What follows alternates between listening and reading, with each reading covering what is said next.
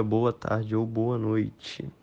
Começamos aqui mais um podcast da UVV Finance, a Liga Acadêmica de Mercado Financeiro na Universidade de Vila Velha.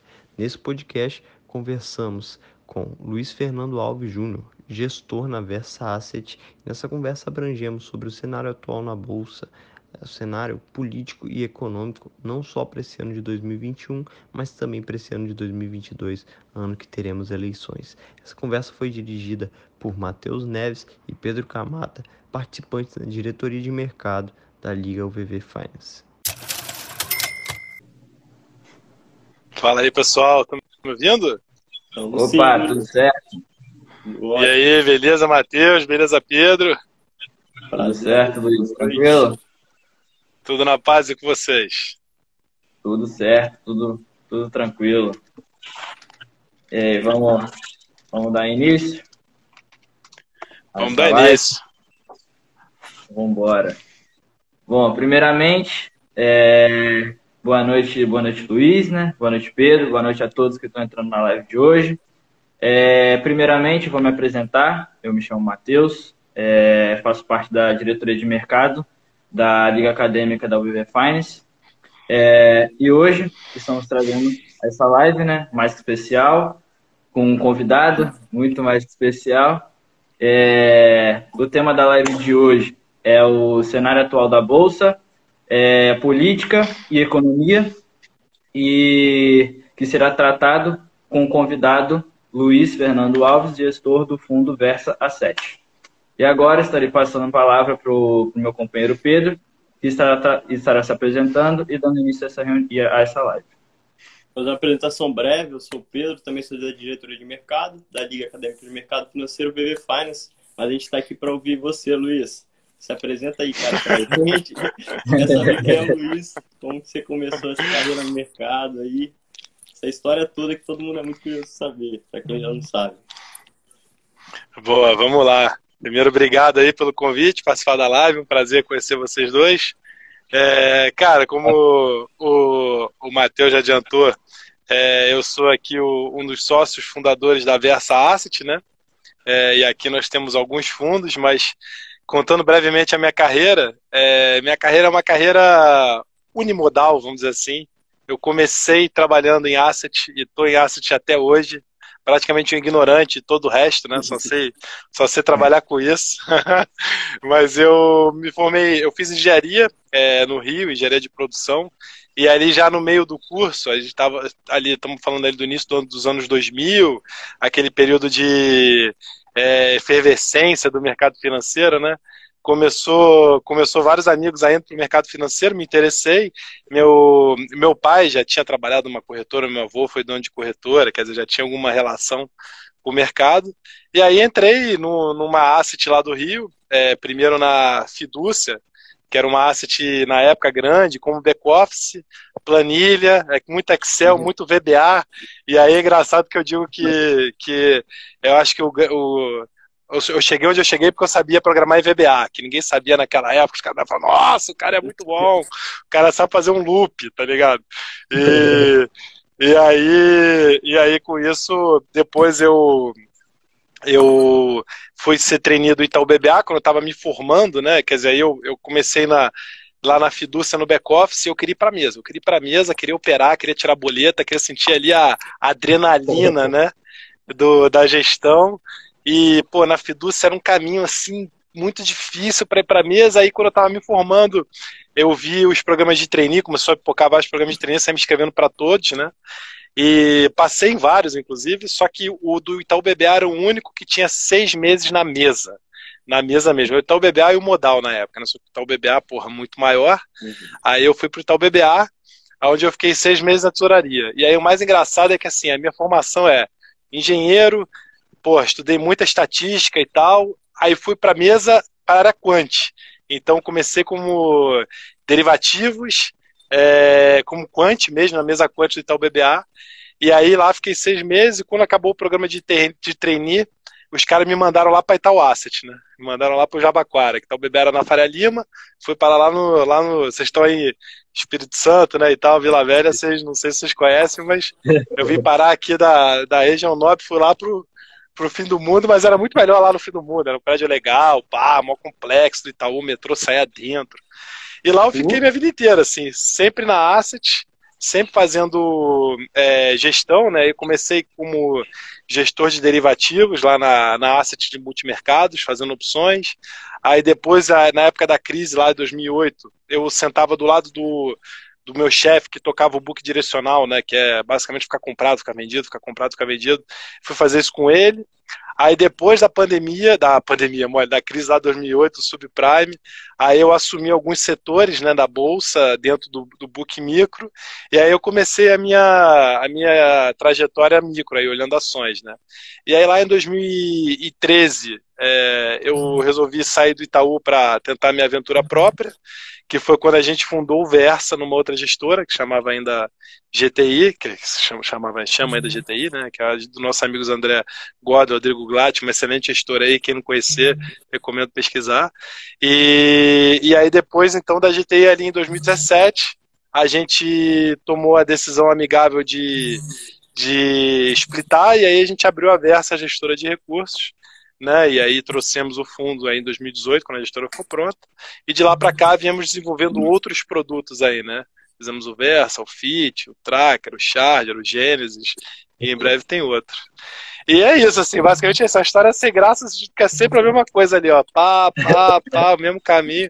Mas aí daí já vem a primeira lição, né? Que é a lição da persistência, né, cara? É, essa, na vida, assim, é, nada vem sem muito suor e, e persistência, né, cara? Então é, é isso mesmo ali, porque foram, sei lá, 15 anos nessa trilha até chegar aqui, né? Sempre na mesma trilha. Então é isso. Perfeito, Luiz. Essa abordagem que você falou que foi uma carreira unidirecional, mas porque lá no começo também, pelo visto, já tinha se encontrado naquele caminho ali. Você viu que era o que você queria, conseguiu ir para a mesa e que aí você vive adrenalina ali na. Imagino eu que deve viver adrenalina, que é o que você queria, né? Não tem por que sair dessa direção, aí segue no direcional mesmo. Não, e tem um lance assim, só falando aqui, um lance de ser chato, né, cara? Eu era muito chato quando era, quando era jovem, assim. Então, por exemplo, no Itaú BBA, né, eu sentei na mesa derivativos, aí tinha um chefe lá, que era o Joaquim Weiss, que era um alemão, que aliás é o cara que era a contraparte da Seara, dessa, da, lá na, naquela na Seara não, da, da Perdigão, né, ou da Sadia, não lembro qual dos dois que quebrou, ele era a contraparte, era o cara das opções que dava as opções, vendia as opções para esses caras, né, o cara genial, ganhou muito dinheiro, mas ele era o chefe lá e, cara, eu queria operar, eu queria tirar boleto, o estagiário na época, ele ficava fazendo planilha ali, rodando gerencial, eu falei, ah, meu irmão, eu vou encher o saco desse alemão até ele deixar eu tirar a boleta, aí eu puxava minha cadeirinha sentada do lado dele, e ficava, e ficava no Bloomberg dele, você, assim, aqui o dólar, aqui o ouro, aqui não sei o quê, até o dia que ele falou, Sai do meu Bloomberg, caralho, me deixa em paz. Desculpa aí pra vocês. Mas é desse jeito que já. Até que um dia o cara falou: tá bom, vai, toma aí, opera cinco contratos e vai. Aí eu comecei a fazer, entendeu? Mas é, tem que ser chato ali, né? A persistência. Mas é tem que ficar atrás do cara que vai te dar o conhecimento, né? É, então. O tempo é todo, sendo chato demais. É. Cara, que massa. E vamos, vamos agora vamos entrar um pouquinho na, na questão do cenário atual da, da Bolsa, o que, que você está achando do cenário atual? Hoje tivemos uma grande notícia também, né? O que, que você está achando do cenário atual da Bolsa? Qual foi a Como grande notícia de hoje aí que eu, Hoje, grande notícia entre aspas, né? Que tivemos a notícia do, da, do Warren Buffett investindo na, na Nubank, mas nada relevante, mas é relevante, né? Grande notícia? Por que, que isso é uma grande notícia? o, cara, o cara botou ali o troco do café no Nubank, cara. Porra, tá falando do Warren Buffett, cara. É aquela história assim pra ele, porra, entendeu? O cafezinho ali, opção real, vai que esse negócio dá certo. Bota o dinheiro do café ali. Entendeu? Botou um troquinho do mas... pão, né? Exatamente, o tro, troquinho do pão ali, pô. Não, mas é, falando, falando de, de cenário, né? É, eu acho que o cenário é bom, é bom de todos os lados que a gente olha, né? Coisa assim, por isso que a gente está é, comprado há um tempo já, né? E a gente tem, vem carregando essa posição mais otimista. Porque, pô, é... a gente vê esse primeiro call da reabertura, que é o call mais óbvio de todos, né? Então, tá todo mundo de saco cheio de ficar convivendo com esse Covid, e no dia que não tiver mais Covid, cara, eu, pelo menos, eu quero passar pelo menos 20 dias viajando, sem olhar para isso aqui, tá ligado? Quero, porra, viajar. O cara lá da, da, da Soma, né, que, que agora é a dona da Ering, que a gente tem investimento, quer dizer, se fundiram, né? Falou que, que depois do Covid vai ter a coleção Luz. Basicamente a galera tá desesperada para sair de casa e gastar dinheiro, entendeu? É mais ou menos isso que a gente quer sair, tomar um chopp com os amigos na rua, gritando, né? Que ninguém consegue mais fazer isso. Mas o. Mas o. Mas então tem a escola da reabertura que é óbvio que vira, vira basicamente consumo e serviços, né? Quando você olha hoje Brasil, você tem uma componente externa muito forte, né, que é componente incentivada principalmente para a depreciação do real, né, então você tem parte de matérias-primas bombando, né, setor agrícola, setor mineral, setor siderúrgico, tudo explodindo, né, por causa da depreciação do real, e você tem um setor de serviços barra mercado interno muito fragilizado, né, restaurante, é, lazer, turismo, justamente porque você ainda não teve aí a volta do consumo, né? então o que a gente deve ver na nossa opinião, é ainda um setor externo forte, é, tanto pela depreciação do real quanto pelos estímulos lá fora. Né? Então, é, no, no, momento seguinte ao Covid, veio a China imprimindo dinheiro, construindo ponte do nada ao lugar nenhum, mas construindo ponte e, e fazendo, e fazendo um bom investimento. E agora veio os Estados Unidos, veio o resto do mundo a reboque. Né? Então, você vê o, o plano de infraestrutura do Joe Biden e tudo mais. Então a gente deve continuar vendo estímulos externos que devem suportar o preço das commodities, então o setor externo brasileiro deve continuar bem. E é o que a gente deve ver é uma melhora do setor do mercado interno, né?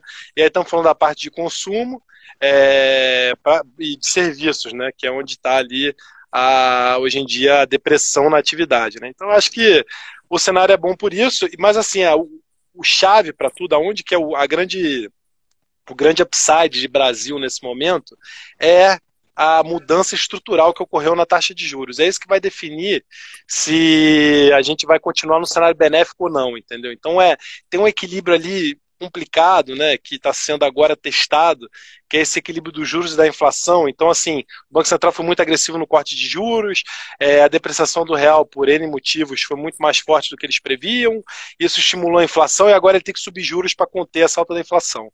Se por acaso é, a inflação se comportar um pouco melhor daqui para frente, os juros continuar comportado baixo onde está, cara, o Brasil tem toda a possibilidade do mundo de mudar de, de ter um, não mudar de patamar assim, né, todo mundo fala, mas tipo de, de andar, né, de finalmente andar, né, da galera poder, porra, fazer planejamento de longo prazo, comprar imóvel em 30 anos e tudo mais. Então é é isso que a gente, a gente fica sempre com o olho ali na taxa de juros, né? Porque é ela que vai definir se isso aqui vai dar certo ou vai dar errado. E até agora, na nossa avaliação, é, tá tudo bem, né? Tudo bem porque justamente por esse mix, né? Então, assim, enquanto é, o IGPM, que aí reflete as commodities, ficou muito alto, né? O IPCA, que já pega o setor de serviços, ficou deprimido porque o setor de serviços ficou fraco. Agora a gente está vendo um real apreciando à medida que a economia vai melhorando, à medida que a situação fiscal vai ficando um pouco mais clara e tudo mais. Então o real vai apreciando, o que deve conter, de certa forma, a inflação de bens, né, o IGPM, e por outro lado, com o setor de serviços reabrindo, né, reacelerando, o IPCA deve voltar a subir. Então é aquela coisa, todo mundo à noite acende uma velhinha para o IPCA e fala, IPCA não sobe muito porque eu quero virar país desenvolvido. Entendeu? Então é, é esse, esse é que a gente fica de olho aqui. Por, por enquanto, a gente, a gente tem uma premissa aqui na casa de que os juros não vai precisar subir tanto quanto a curva prevê. Então, isso tudo pinta um cenário bastante otimista, né? Então, atividade retomando, com juros controlados, com estímulo externo, com o setor é, externo bombando.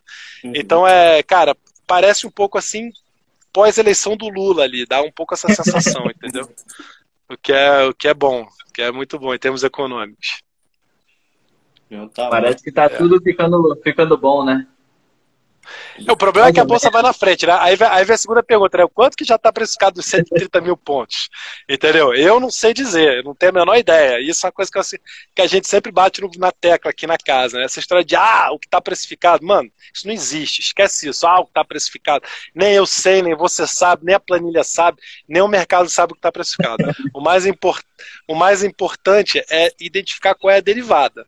Então, se a derivada é positiva, então se a derivada é positiva, é para não é para você ficar pessimista, né? Então é esse que é esse que é a nossa a nossa forma de, de tocar aqui o negócio. Perfeito. Com a bolsa batendo no topo histórico todo dia e não tem como ficar otimista, né? Uma vez que a derivada, como você disse, está é, tá sendo positiva.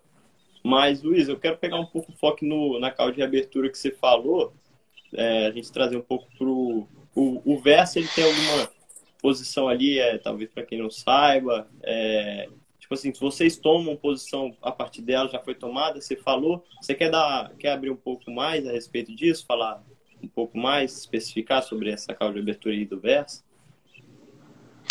É, na verdade, assim, a gente tem é, um investimento grande no varejo que vem de muito tempo já. Né? Isso é uma coisa que é, que é legal falar também para vocês que estão que começando, que é o seguinte: essa história de ah, brother, eu sou um mago da bolsa, eu vou pegar o papel, vou comprar, vou vender, vou vender, vou entrar short, depois vou. Esquece isso, cara. Isso não existe, tá ligado? Isso é, isso é uma ilusão que funciona.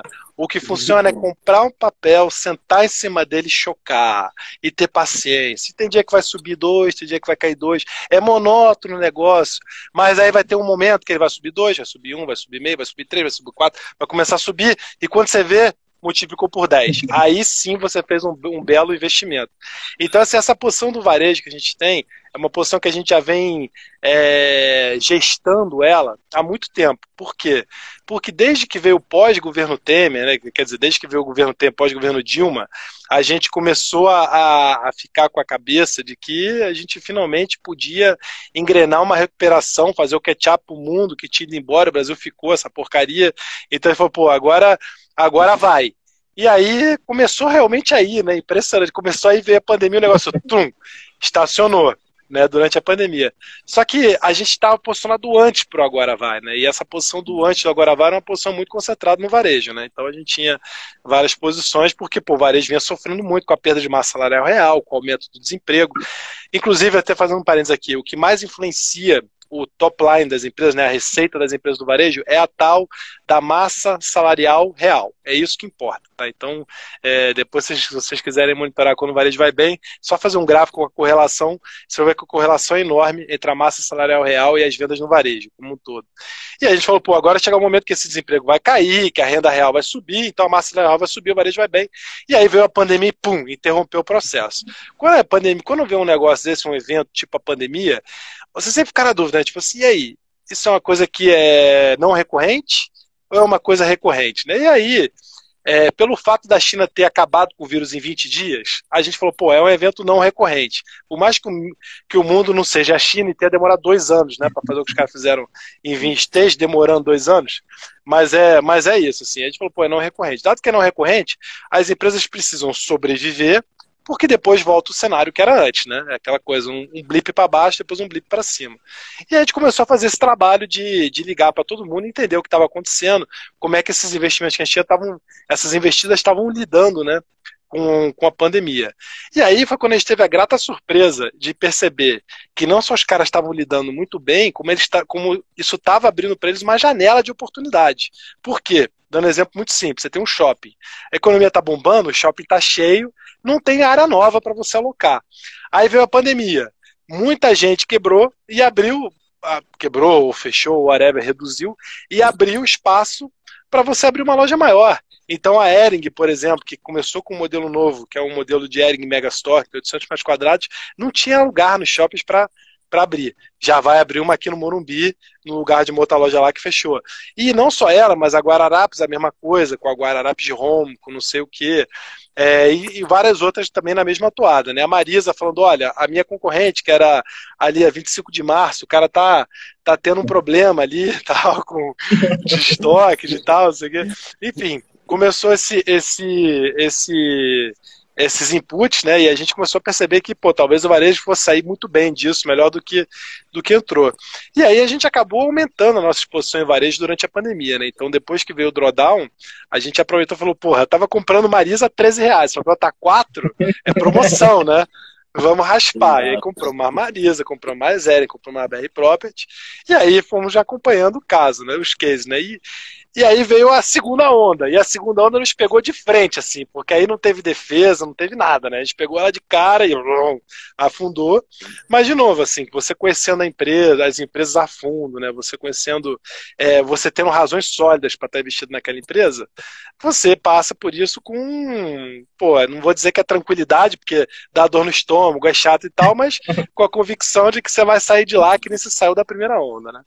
Então foi isso que a gente fez, a gente, a gente tinha essa posição a gente já estava é, posicionado, segurou e agora está começando a, a, a, dar o resultado que a gente esperava que desse há um, há um tempo atrás, né?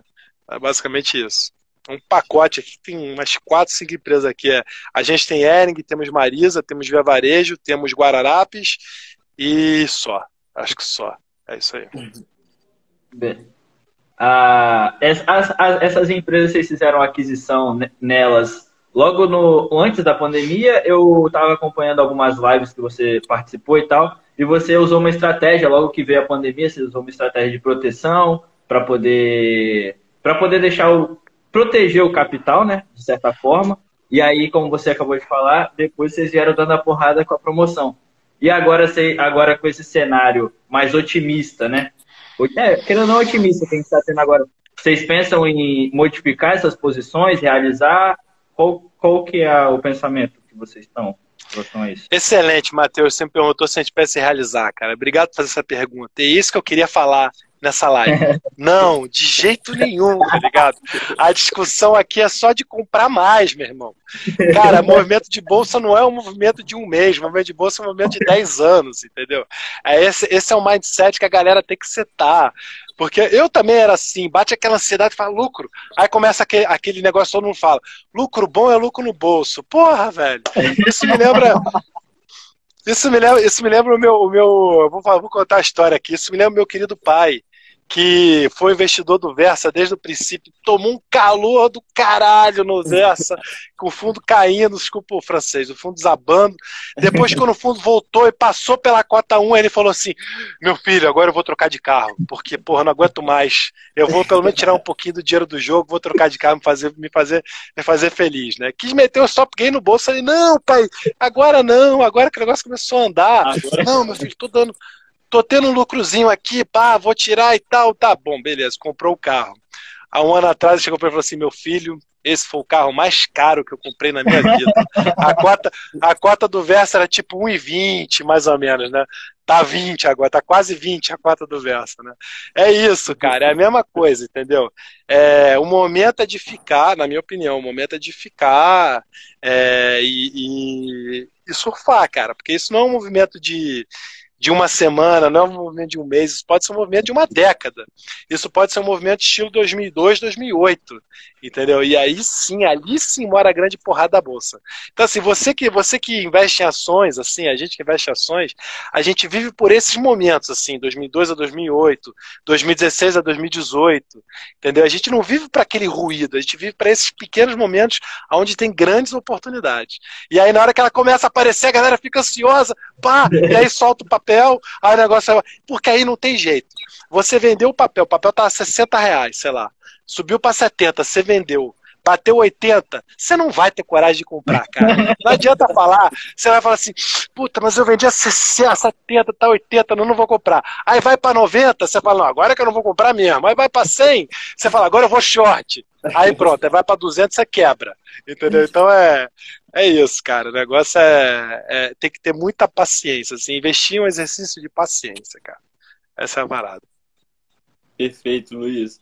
Aproveitando até um gancho aí que você falou por último, a gente até recebeu uma pergunta a respeito sobre a posição. Para quem sabe, a gente tem o, vers o Versão lá conhecido, ele é o fundo mais alavancado, né? Para isso vocês tomam short em algumas posições. Aí perguntaram ali, Luiz, só pegar a pergunta, a respeito do, da forma que vocês tomam esse short, se vai ser em Bova 11, ele perguntou o, Sver Hindirkson, ele perguntou se vocês estão vendidos em Bova 11 para se alavancar nas ações. Como que vocês tomam esse short? Sim. Sim, sim.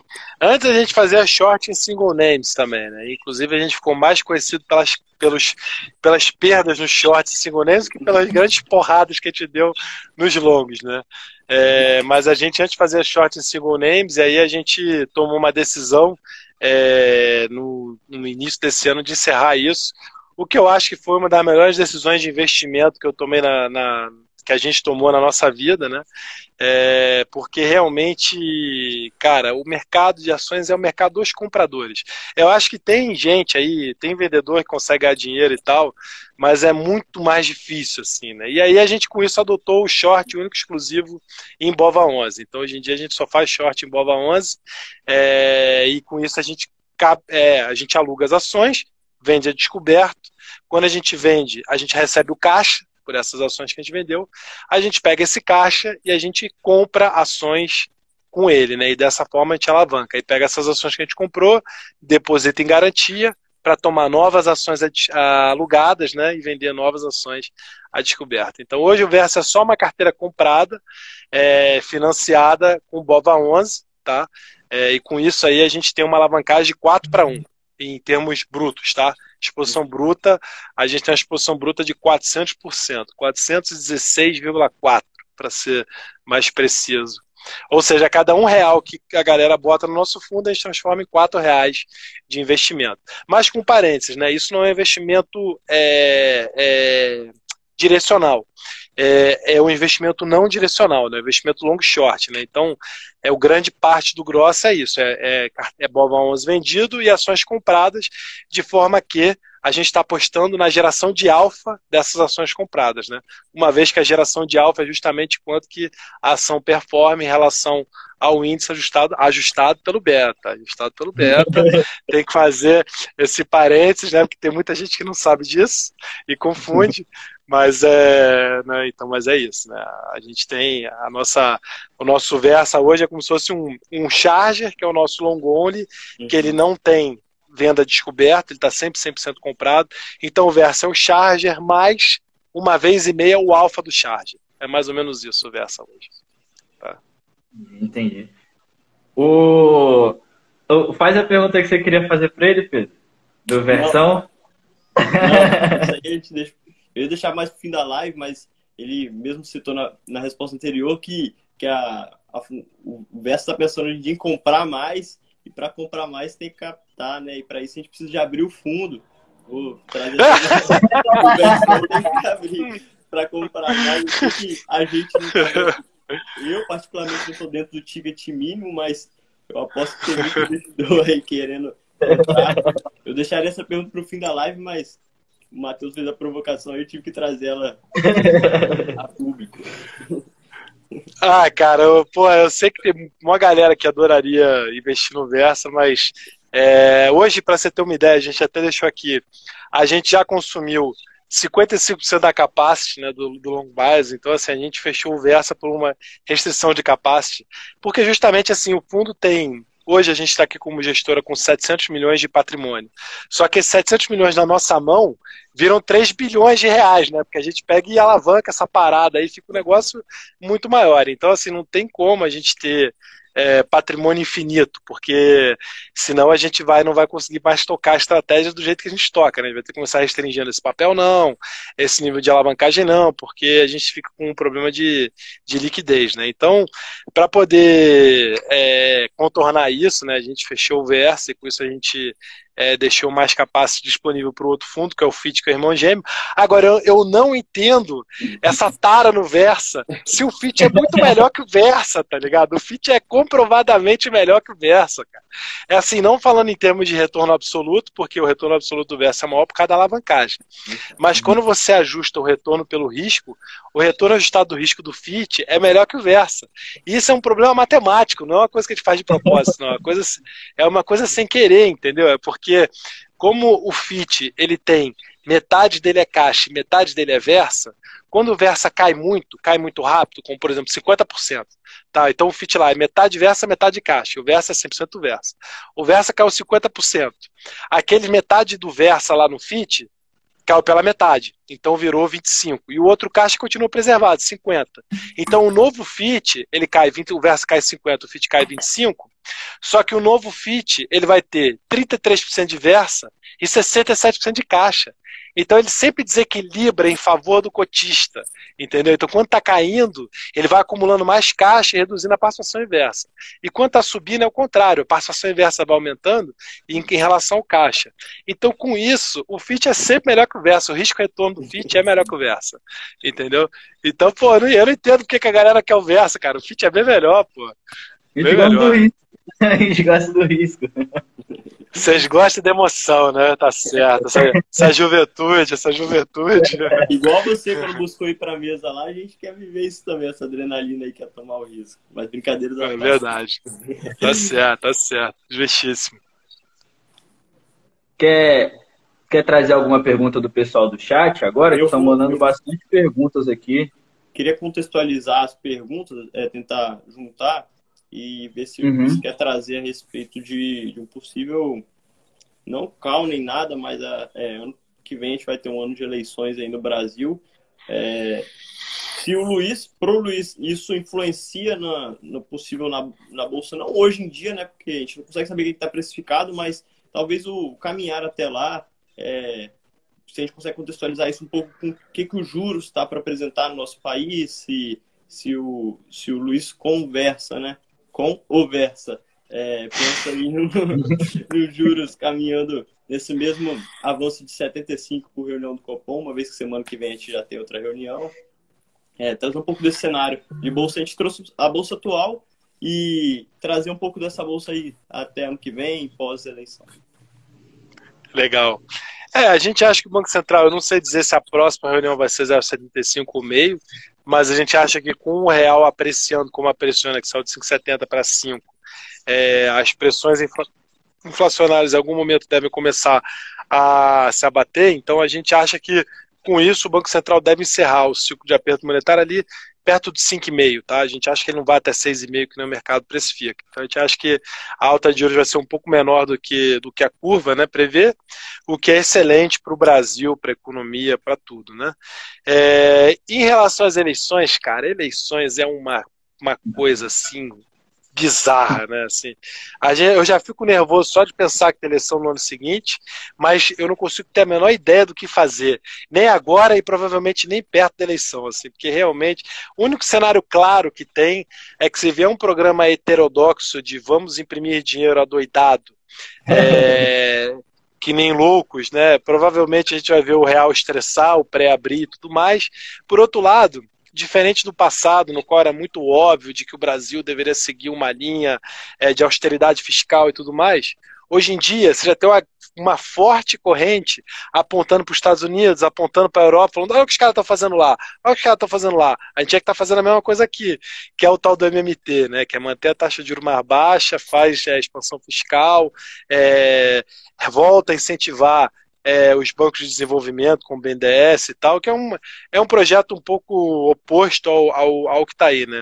Então, assim, cara, eu tenho uma visão, talvez seja um pouco poliana, talvez seja um pouco, talvez seja muito otimista, mas eu tenho a visão de que a eleição que vem vai ser um não evento. Um não evento porque é, você não tem nada muito diferente assim é, no horizonte que possa causar um estresse. E o que era diferente hoje em dia já está sendo chancelado pelas economias mais, mais envolvidas do mundo. Então, por exemplo, eu estava aqui me dando ao trabalho ontem, anteontem, de assistir algumas coisas do Ciro Gomes, por exemplo, que tem um programa desenvolvimentista e tal, e tem uma galera por trás dele, boa, graúda, defendendo o programa desenvolvimentista. Você tem outro lado, que é o do Paulo Guedes. Na minha opinião, por um lado ou por outro, os dois vão, os dois vão funcionar.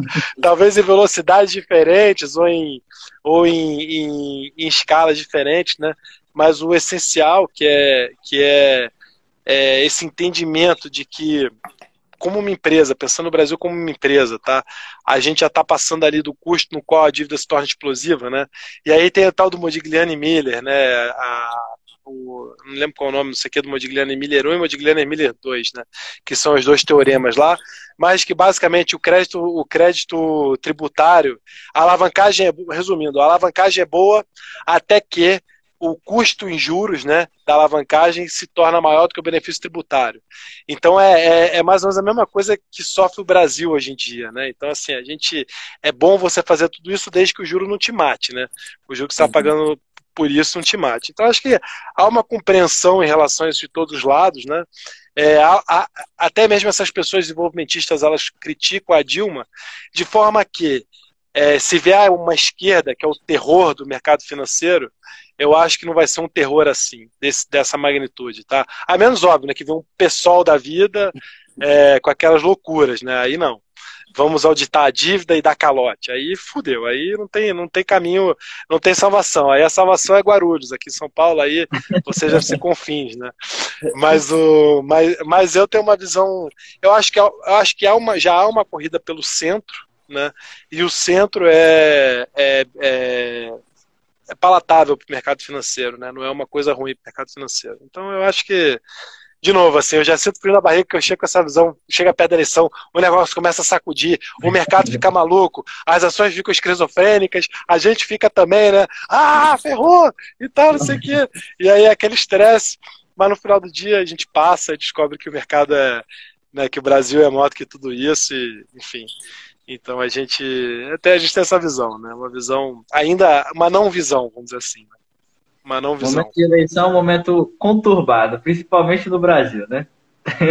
é, eu acho, eu acho que é o caso realmente de. Óbvio, né? Se não começar despontando. É, se começar despontando um, um amoedo da vida, né? Um cara liberal, um cara que tem é, uma visão dessa, benéfica e tal, aí não tem problema. Aí a gente continua, segue o barco, a gente vai. Se começar uma coisa meio esquisita, assim, um Ciro Gomes montando com uma terceira via, com um programa um pouco heterodoxo, eu acho que não é o caso de ficar pessimista, não. Eu acho que é o caso de fazer uma redução de risco, né, para você poder conviver com um momento de maior volatilidade e poder depois entender quais são as soluções que aquele cara vai propor para só depois poder julgar se soluções vão ser boas ou ruins, tá? Mas de novo assim, o ciclo econômico ele é longo, cara, não é um ciclo de dois anos.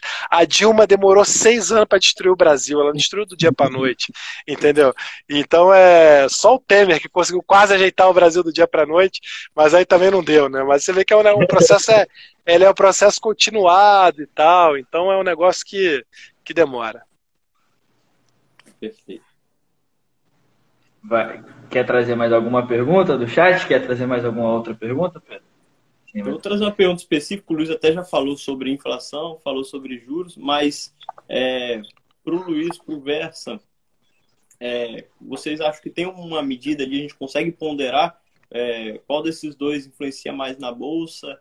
É, ou até posições que vocês tomam pensando nisso, uma vez que parece que os juros, é, com esse caminhar positivo, está trazendo um pouco aí mais de dinheiro para nossa bolsa. A gente vem reportando superávit aí, atrás de superávit. O que, que vocês acham? Vocês conseguem ponderar isso lá uns 50-50? É, como você, você, Luiz e o Versa aí? Não, come, começando o seguinte, juros, é, desculpa, inflação e bolsa, né? Inflação e bolsa é uma, é uma discussão boa que as pessoas tem, né? Inflação é ruim para a bolsa? Não. Inflação é bom para a bolsa.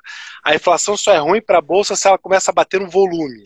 Então você tem uma empresa e a empresa ela tem uma receita, né? Ela vende, vamos dizer, parafusos, né? Ela vende uma quantidade de parafusos vezes um preço. E aí ela tem os custos, ela tem é, que, já, que vai dar as margens e vai dar o lucro, né? Pensa uhum. numa margem, num lucro líquido. Se ela vende a mesma quantidade de parafuso no ano seguinte, mas um preço 30% maior, ela vai ter um lucro bruto maior. Se isso for repasse de custo, a margem EBITDA do cara fica estável, a margem líquida fica estável, o lucro do cara cresce 20% também.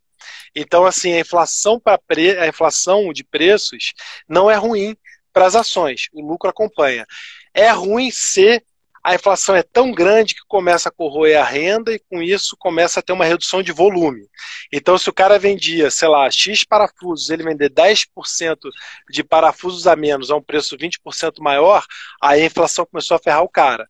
Porque nesse caso, ele vai ter um, provavelmente uma perda de escala, porque ele está tendo um volume menor apesar de um preço maior, e aí provavelmente ele não vai conseguir diluir os custos fixos dele na mesma proporção, e aí é dilutivo para o lucro.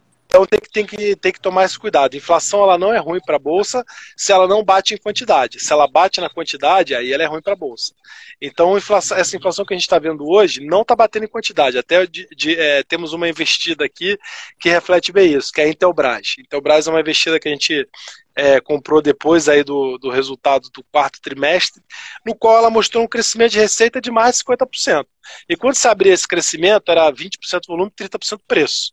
E aí a gente falou, caralho, o cara conseguiu crescer, eu tô, hoje eu tô bom do francês, né? Caramba, o cara conseguiu crescer 30%, 30% de volume com aumento de preço.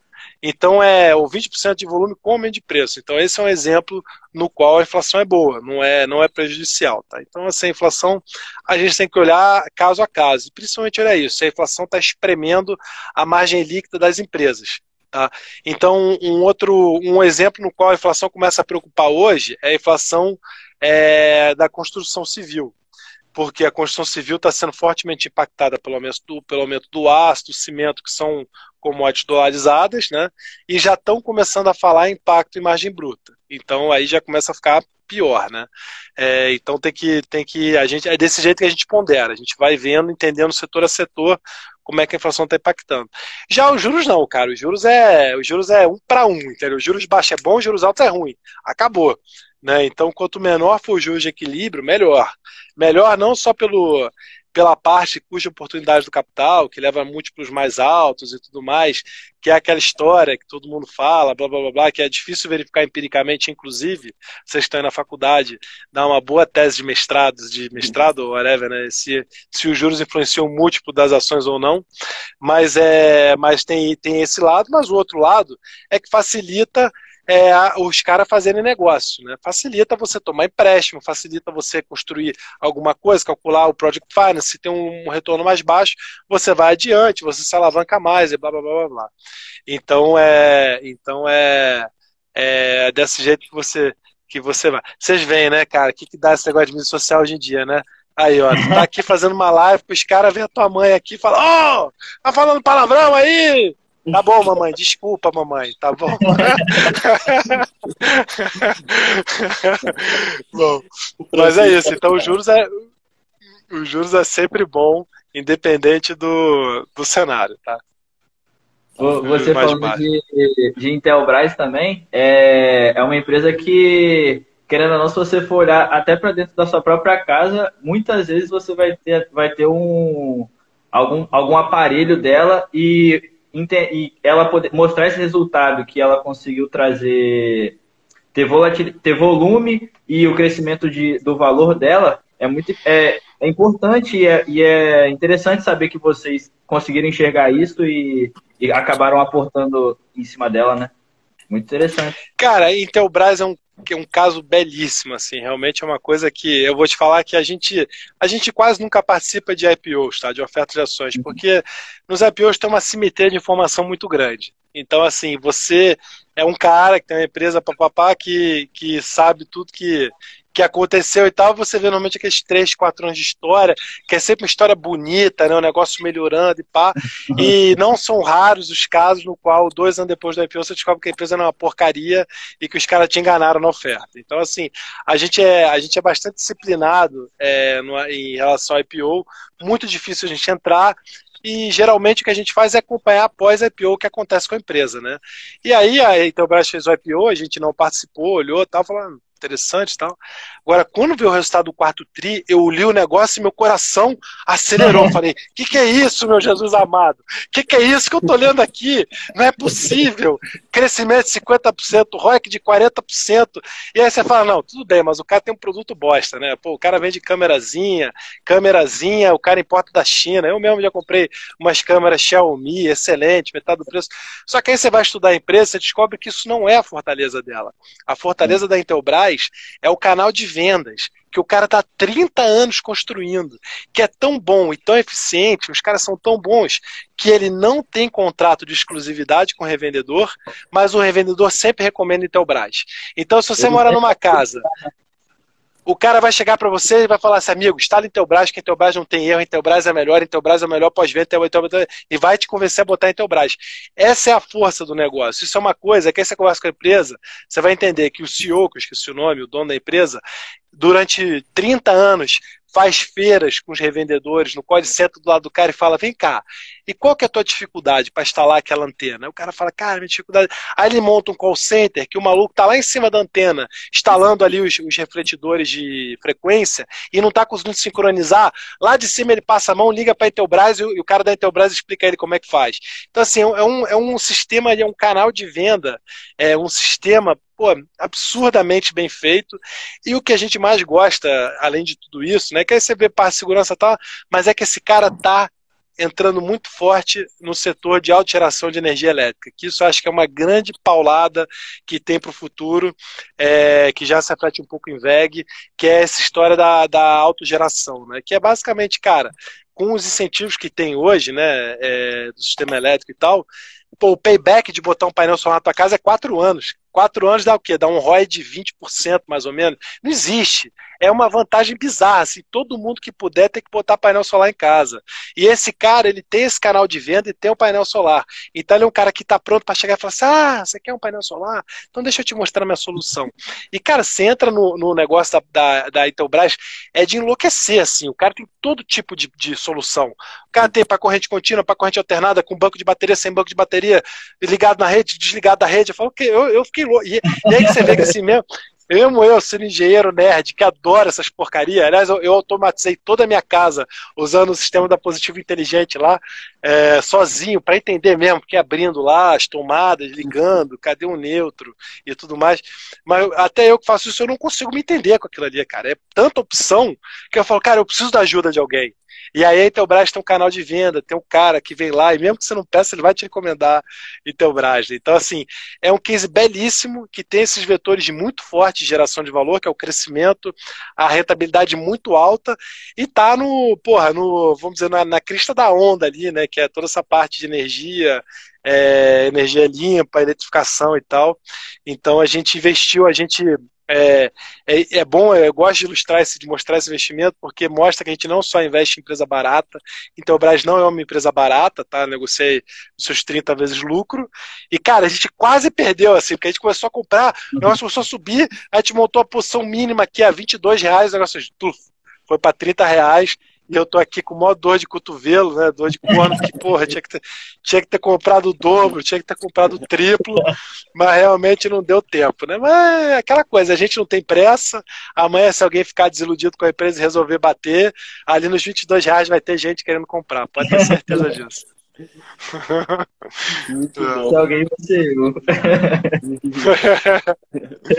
junto é. com conversa. Muito bom, é mas que é, é, um mercado não tão comum aqui para a gente, mas consegue fidelizar o cliente, né? Igual você falou agora, trazendo mais uma diversificação na prateleira, que é você ter outro peixe para vender ali na hora de você fazer a instalação, que é essa energia limpa. É muito bom esse case. É, é incrível, cara, é incrível. E assim, você pega a tecnologia Mesh, né? Não sei se que é, são roteadores. Todo mundo tem problema de roteador em casa, mas o Mesh, que é o roteador de shopping, resolve, cara. É outra experiência os Wi-Fi.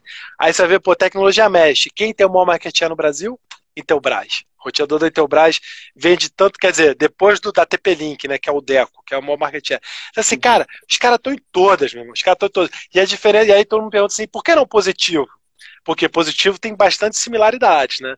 A diferença é que a positiva ela só tem o produto, ela não tem um canal de venda. E aí eu te falo assim, realmente o positivo, o positivo casa inteligente é um puta produto legal é, e gera cross-selling. Eu sou exemplo disso. Eu falei, ah, eu vou comprar oito, quatro lâmpadas para ver como é que é esse negócio. Vou botar aqui as lâmpadas e vou começar a brincar no aplicativo.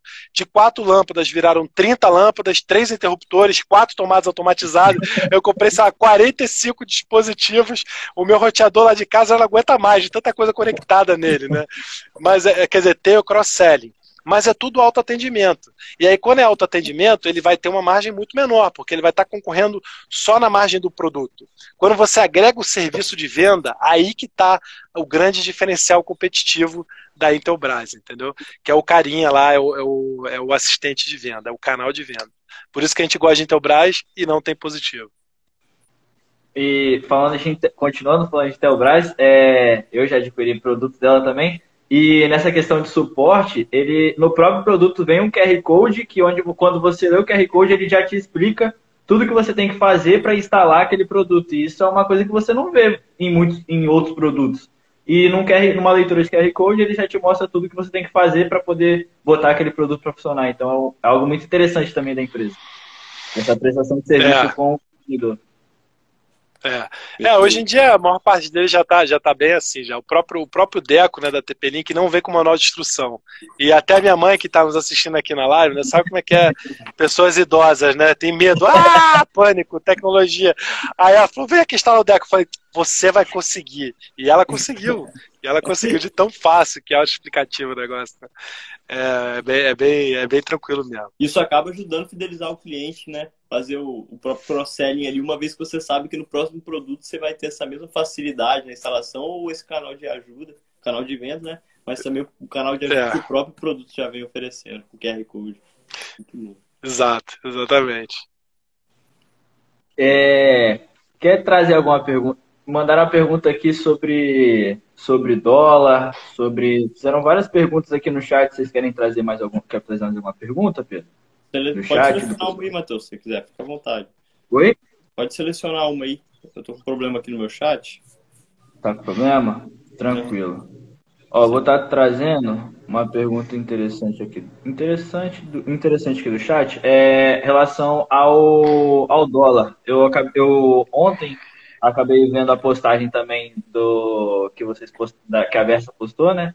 Do Versa 7. Cenário e vocês é, e vocês acabaram citando também o dólar, é, da, da perspectiva, entre aspas, dele chegar a 4,20 e tal. E eu queria entender um pouco so, sobre como, o que vocês, o que a Versa pensa e o que você pensa sobre, sobre a perspectiva do dólar, etc. Aí vocês viram 4,20, ficou todo mundo, ah, 4,20, 4,20, é. é, tô ligado, tô ligado. Cara, assim, é que gente, o que a gente.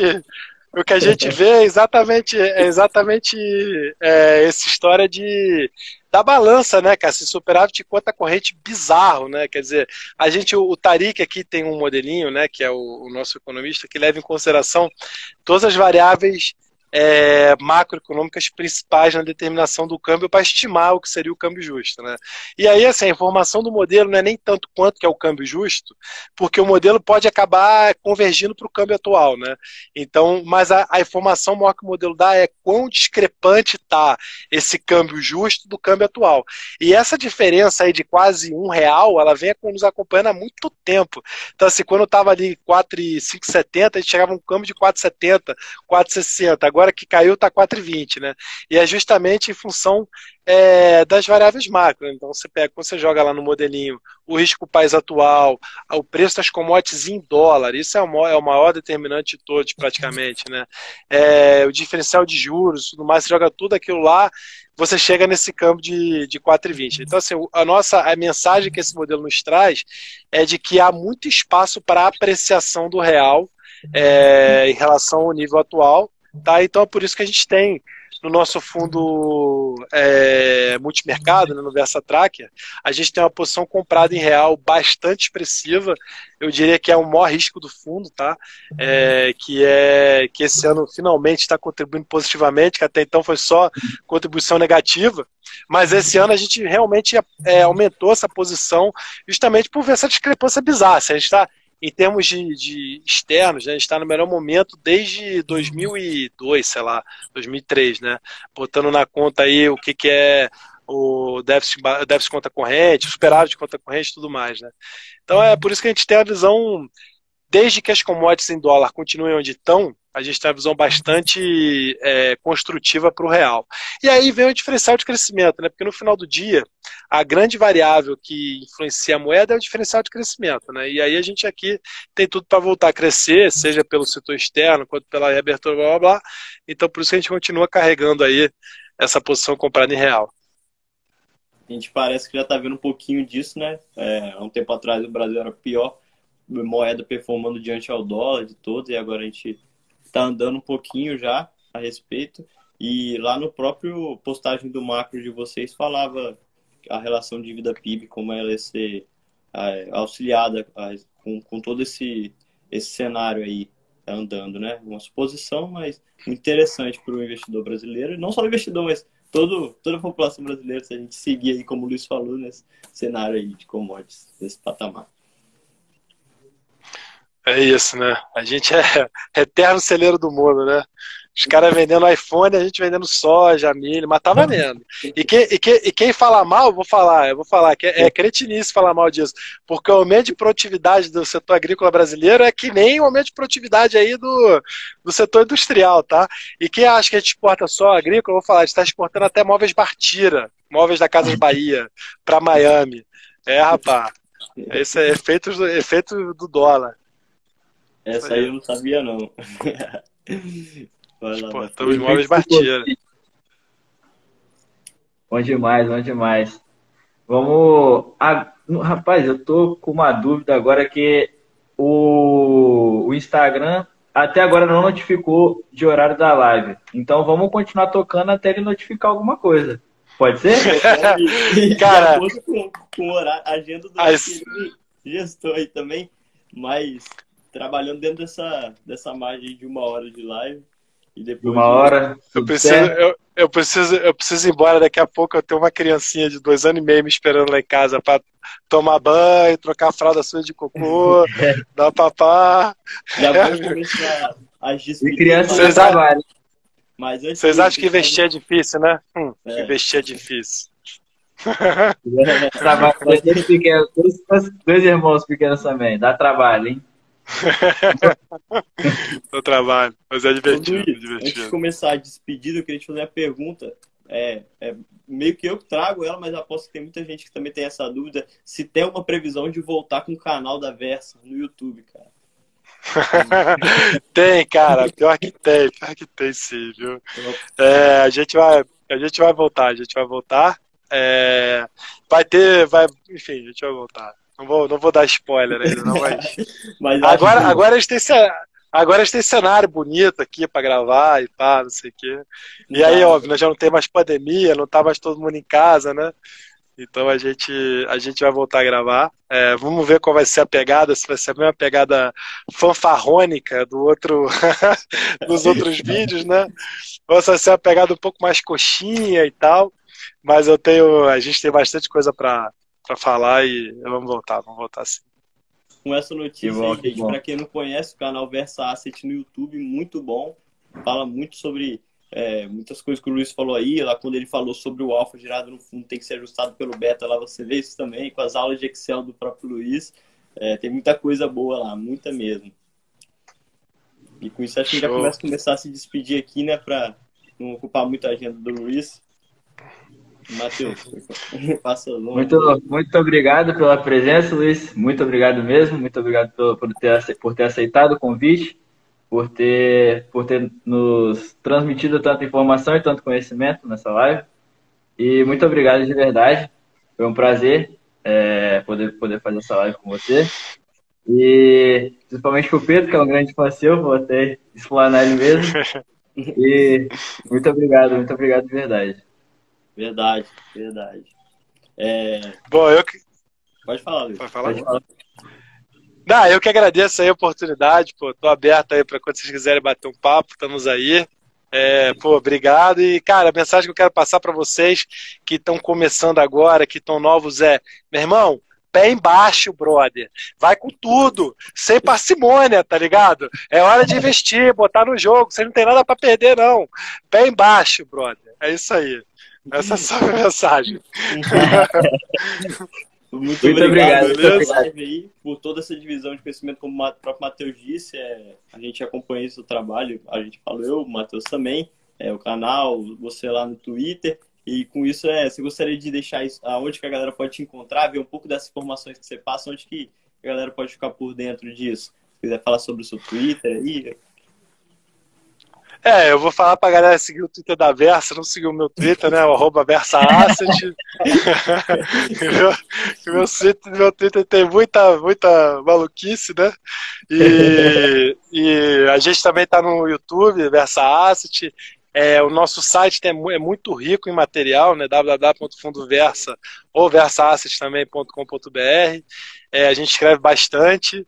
E, pô, quem quiser mandar e-mail, contato arroba VersaAsset ou comercial arroba VersaAsset, a galera que responde todos os e-mails, podem ficar à vontade. E é isso aí, estamos aí para o que precisar. É verdade. Muito obrigado, muito obrigado. venho em nome da, da VV Finance agradecer pela live, agradecer por tudo. E infelizmente estaremos dando encerramento à live, mas muito obrigado e a gente vai estar tá deixando na tentar deixar na descrição da, da live ou todas as redes sociais da Versa e as suas também, se, quiser. Que aí fica tudo certinho também. Muito obrigado. Fechou? Fechado. Muito obrigado. Maravilha. Obrigado. Um abraço, senhores. Tudo de bom. E muita saúde, hein? E ó, vocês aí, hein, ó, ó, ó, nada de aglomerar, festinha, bababá, vocês aí, hein. Vocês, ó, olha o gráfico que eu postei no meu Twitter lá, internação de vocês aí, ó, vocês e nós, ó. Tá brabo, tá brabo o negócio, viu? É isso aí. Valeu, senhores, tudo de bom, Valeu, saúde, obrigado, um abraço. Falou, tchau, tchau. Tchau, tchau. Obrigado a todos que acompanharam a live. Tchau, tchau.